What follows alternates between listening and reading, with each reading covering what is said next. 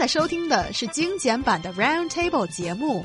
关注我们的微信公众账号 EZFM Round Table，点击页面右下角弹幕 view，可以收听往期节目或者参与直播互动。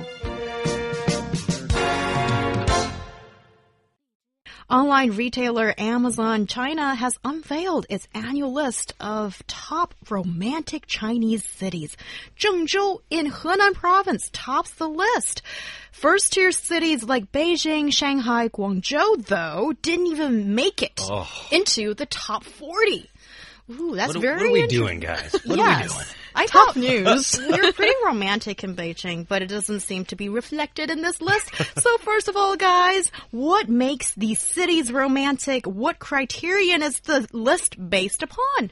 Well, the survey is reportedly based on the percentage of the sale of books on romantic themes, including romantic novels, relationship guide, which I don't think is romantic. Romantic relationship guide.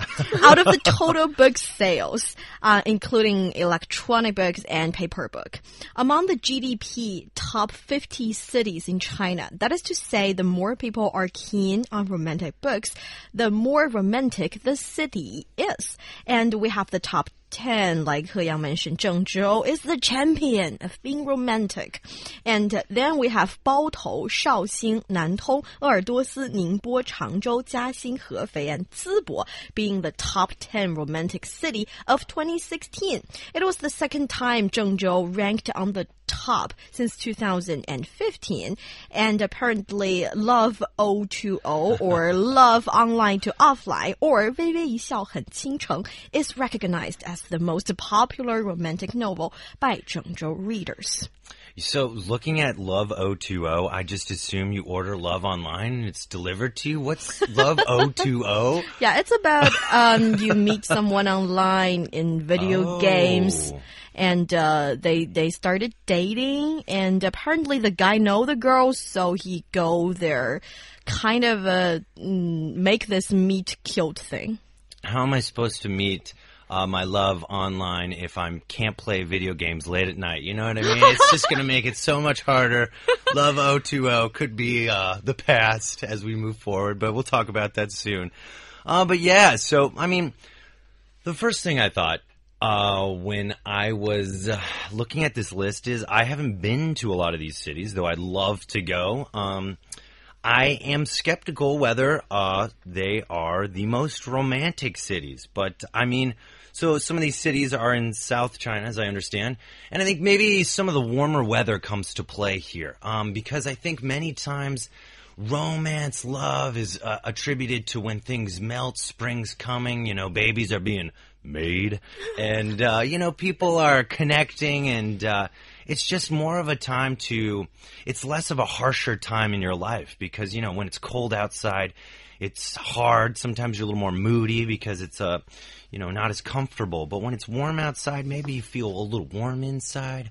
You want you want to find someone you know to be warm with. These kind of feelings. I don't know. Ooh, I don't know. tempting. Yeah, and I think there's some Maybe kind that's of just my favorite book. I don't know.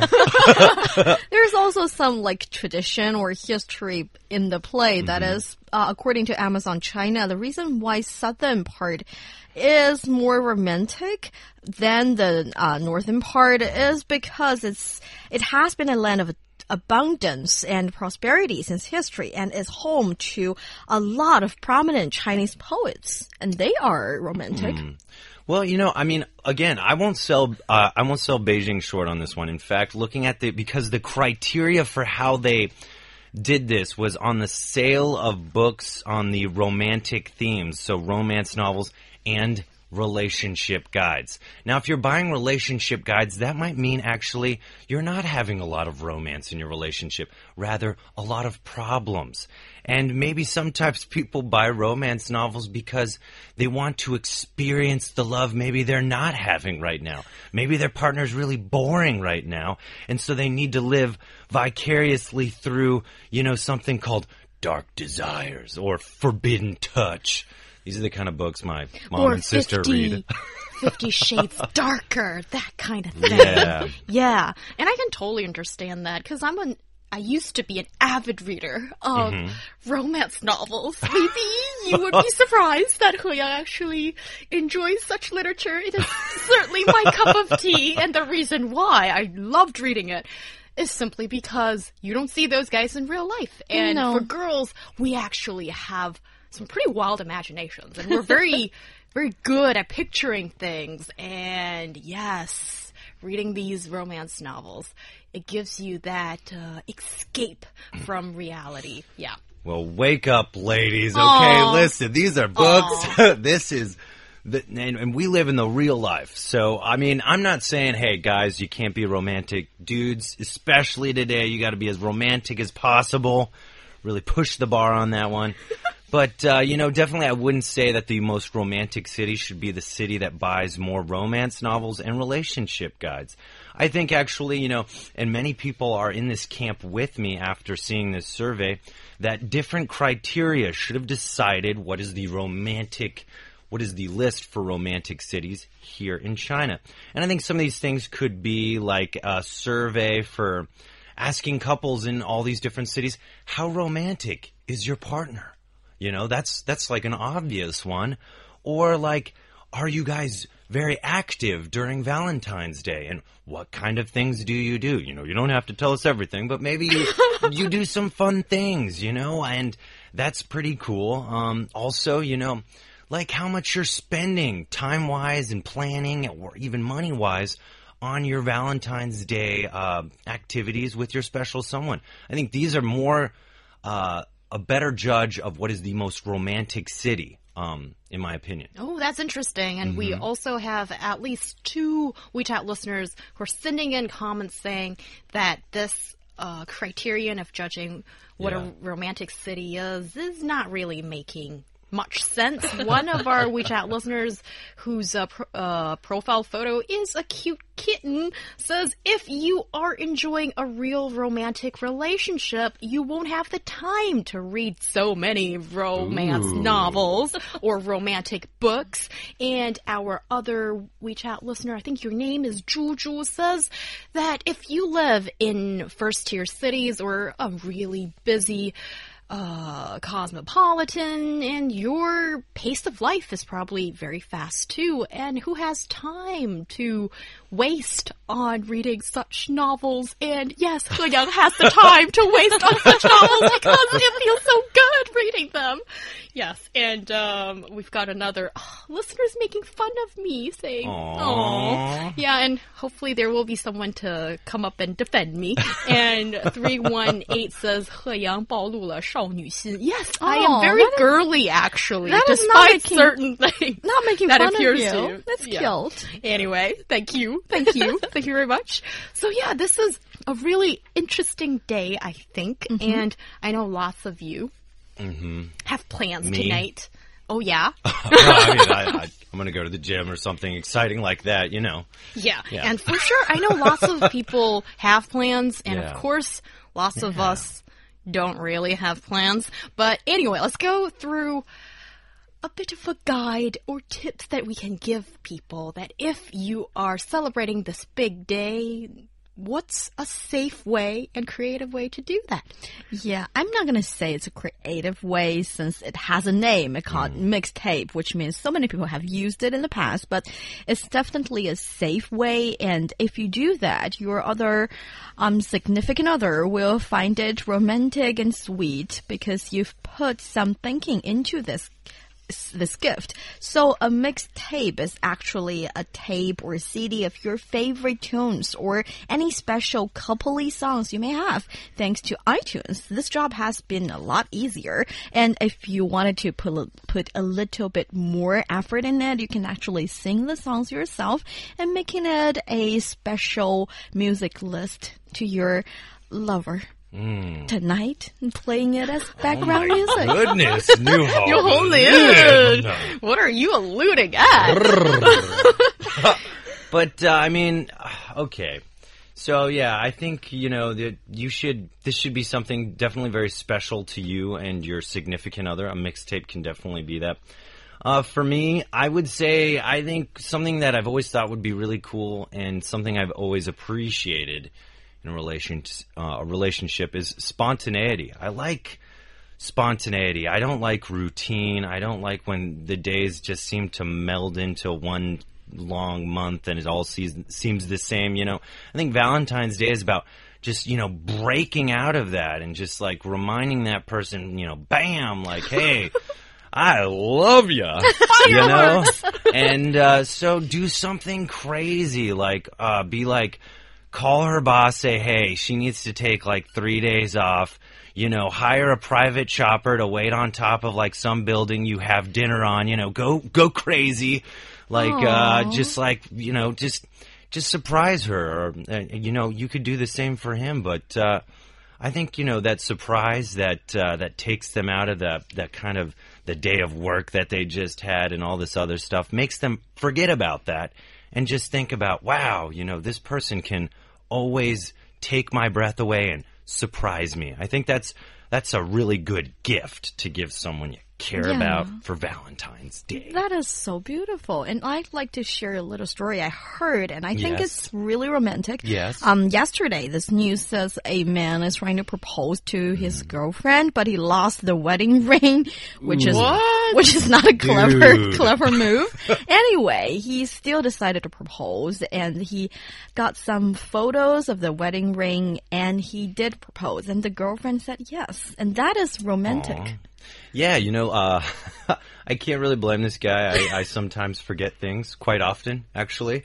Uh, hopefully, that would never be something like a, a wedding ring. That could be pretty, Troubling. pretty drastic, yeah. But uh, that's so cool that his wife was probably just like, I know you, and you lose everything. It's and, okay. But I love you, so let's do Yeah. this thing.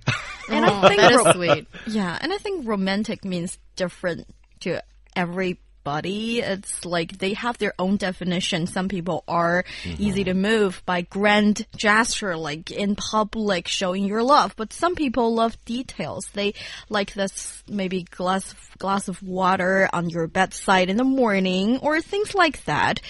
That is it's okay, whatever kind of romantic you're into, and it's gonna be a really nice thing for you that you can find the other person that will fit into your all of your imagination. Yeah, and I think it is. Um, it's very romantic. I think if you show, get the point across that you care about the other person, I think that's ultimately what matters.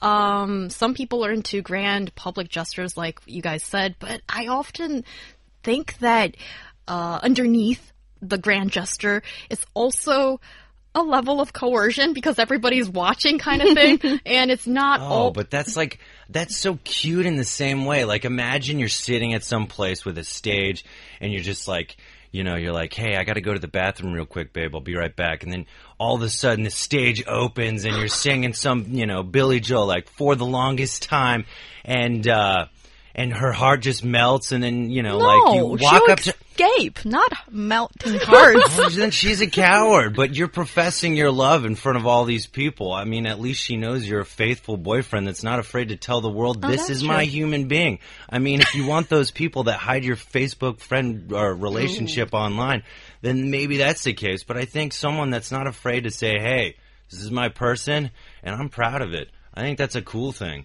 That's a very romantic thing coming from a man, I have Yeah. to say. And also, Niu, Young. and also, Niu Holin, I think you do a wonderful job in also showing that, you know, not all women Yeah. are um, particularly comfortable with grand gestures, but certainly if you know your guy, and you should know him well enough to understand where he's coming Yeah. from. Not So, all women are comfortable with grand gestures, yet you guys are reading these kind of uh, books called Love O2O and Love in the Time of Cholera. Ladies, I'm confused. well, because The Notebook. I Oh. mean, come on. Yeah, but that's not all about um, grand gestures. It's all about you know the intricacies and the twists and turns in love, and of course, I think Not a grand gesture. Shall I read the summary? An aching, tender story about the enduring power of love told by a man, Garner, reading from his faded notebook to a woman in a nursing home. the notebook follows the lives of the two North Carolina teens from very different worlds who spend one in, in indelible summer together before they are separated. First by your parents, then by World War II. Ooh, wow. Mm, I know. It sounds like a real tearjerker. Yes, absolutely. Yeah. When you've got Ryan Gosling starring in it, yeah, I'm ready to wipe my tears off. Oh yes, and today I'm going to go see La She's La so Land. excited.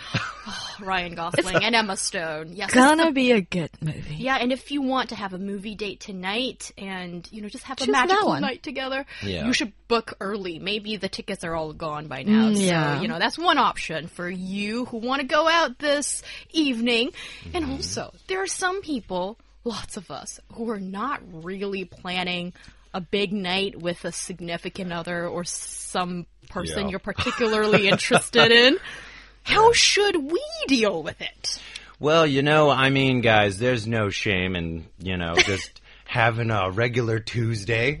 Uh, Yeah. but, uh, you know, guys, I mean, if you're feeling down, treat yourself special. Remember that, you know, this doesn't have to be a day that's necessarily, I mean, if you're not in a relationship, you don't have to necessarily feel bad about that. Treat yourself well, pamper yourself, remind yourself that it's okay to be single and that I love myself and that one day that's not going to be the case, but right now I'm free. Yeah, and being free is actually a, the advantage of being single. One of the advantages. That is maybe you don't want to go to a theater and all dress up and um, see a movie you don't necessarily love, but your significant significant other does. You can stay at home, do a movie marathon, and order pizza and soda, and dress your cozy pajama in bed, do whatever you want. Or if you want to be fancy in this maybe special day, you can go shopping and go have a spa and just, it's nice. I yeah. like the spa. I think if you're,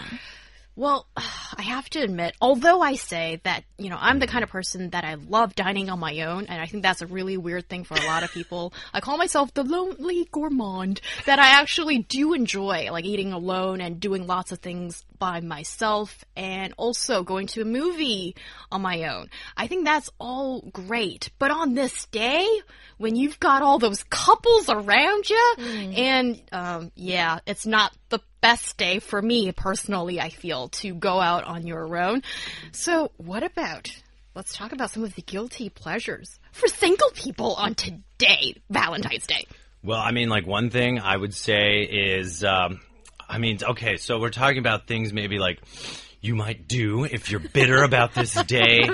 Folks, I'm going to read out some of these. Uh, you know, I hope you're better than this. But, uh, Fire away. book all the odd number seats in the theater if you're ballin', and uh, so that people, couples go to the theater like, baby, let's go see La La Land, and then, ooh, you can't sit together. God, how are you going to enjoy that movie? Yeah. Yeah. Yeah. or, okay, this one's really, really bad. Write, let's break up on a piece of paper and sneakily put it into a chocolate box or maybe in some flowers. So you can just imagine what would happen if someone got that, you know. But these are just a couple to name a few. Yeah, actually, I have some facts about this breaking up thing because the week before Valentine's Day is apparently the most popular time for breaking hearts because the breakup rate is like 1.5 times higher than Euro, and uh, 20 more than 25 percent of male got dumped on Valentine's Day. What's the percentage again? um, more than 25 percent? Twenty-five. one fourth. Yes. Okay, so well, So most there's of a lot of newly single people Yes. today. interesting. so maybe single people should go out and meet each other. Exactly. Yeah. And maybe if sometimes in some special day you will feel like your relationship is not ideal. You don't want to settle anymore. So you break up. That's really interesting because I thought this day is supposed to be about a celebration of love and mm-hmm. relationship and oh, that stuff. But it seems like for other people, it is a moment when you realize maybe what I have is not what I want and let's end this. That's really interesting, the effect it's got on people. I do feel like it is uh, it is like a day where the genuine like feeling of love needs to be there or it's just gonna flop or you're gonna end up fighting or something bad's gonna happen. Yeah. I mean Valentine's kind of the make or break uh, for I think many new relationships. It's you know, once you get to that point, it's where someone's got to be either dropping that L bomb or something's going to be happening, you know. But definitely it's a day where you're, you know, showing your strong feelings or affinity to someone else. And I think many times if you've been dating someone before Valentine's Day, that could put a lot of pressure on the relationship as it's coming coming up. It's that make or break. People are like, okay, well, is this going somewhere? Do I want to spend my Valentine's Day with someone I'm not sure about?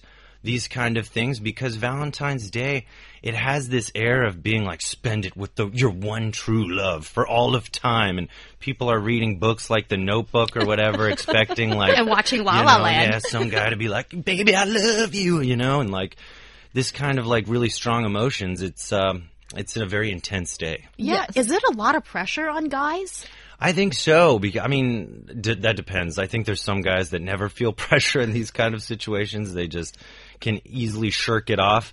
Um, but I think for most guys, we'll say like most guys, I think, uh, and, and good guys, yeah, it is because I feel like you know you got to really have these feelings to uh, do a good job to make that person feel special on Valentine's Day.